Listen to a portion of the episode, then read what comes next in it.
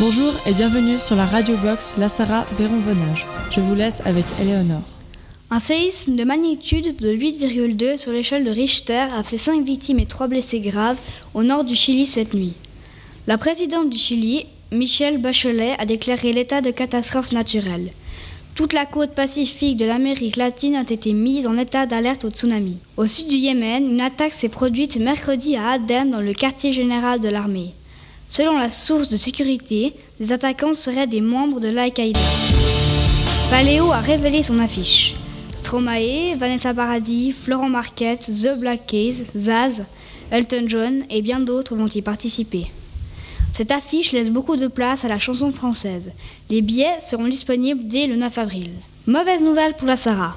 Le Cinérib décide de fermer définitivement l'une de ses salles et ce sera celle de la Sarah malheureusement qui fermera en fin septembre car le cinéma de la Sarah n'a pas assez d'influence.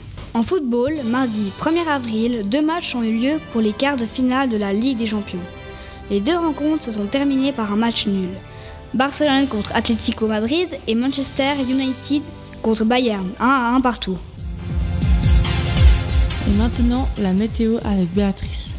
Cet après-midi, il fera assez ensoleillé. Ce soir, des nuages plus denses arriveront depuis le sud-ouest.